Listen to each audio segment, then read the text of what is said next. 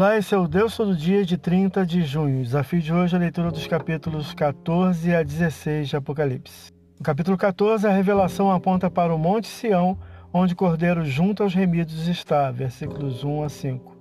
Surgem três seres angelicais proclamando os juízos de Deus, versículos 6 a 13.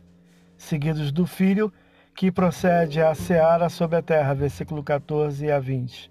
No capítulo 15, são reveladas sete taças cheias de flagelos, precedidas do louvor dado ao Senhor, versículos 1 a 8.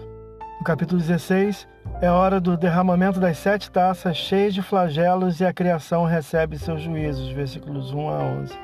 A preparação da congregação mundial em Armagedon inicia, versículos 12 a 21.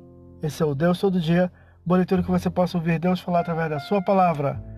Agora segue a mensagem de pensamento do dia do pastor Heber Jamil. Até a próxima.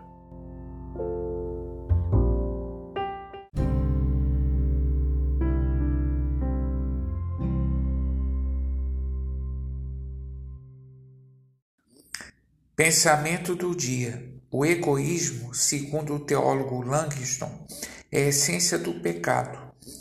Vemos na sociedade um individualismo que surge dele por sua vez, o crente Jesus deve amar a si mesmo, mas não viver somente para si, tendo Deus em primeiro e amando o próximo como Cristo lhe amou.